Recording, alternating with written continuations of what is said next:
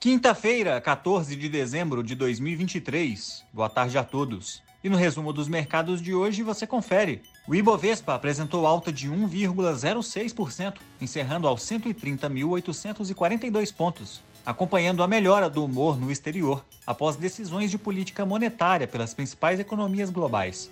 Como outros destaques, as ações preferenciais da Unipar avançaram 2,09% após o Conselho de Administração aprovar pagamento superior a 156 milhões de reais a título de dividendos. O valor de aproximadamente R$ 1,56 por ação será pago de acordo com a base acionária de 18 de dezembro. Já as ações da Reddor avançaram 0,78% após aprovar distribuição de pouco mais de 18 centavos por ação como juro sobre capital próprio, com pagamento já em 28 de dezembro.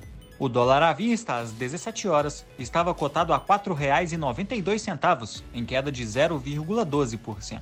Indo para o exterior, as bolsas asiáticas encerraram em queda. Na China, o mercado reagiu à conclusão de conferência econômica sem anúncio de novos estímulos como era esperado.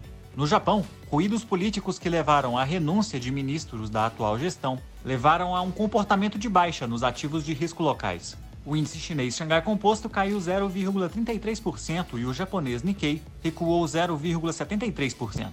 As bolsas europeias fecharam em alta.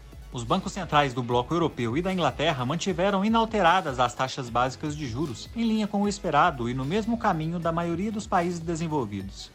No entanto, o comunicado do BCE foi considerado mais contracionista do que o esperado, sem citar quando será possível iniciar o processo de corte de juros por lá. O índice Eurostock 600 subiu 0,87%.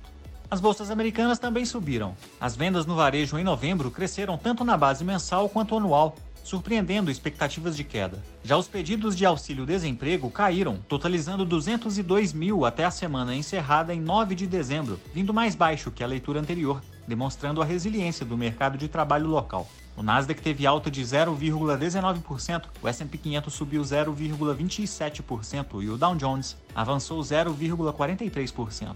Somos do time de estratégia de investimentos do BB e diariamente estaremos aqui para passar o resumo dos mercados. Uma ótima noite a todos e até a próxima.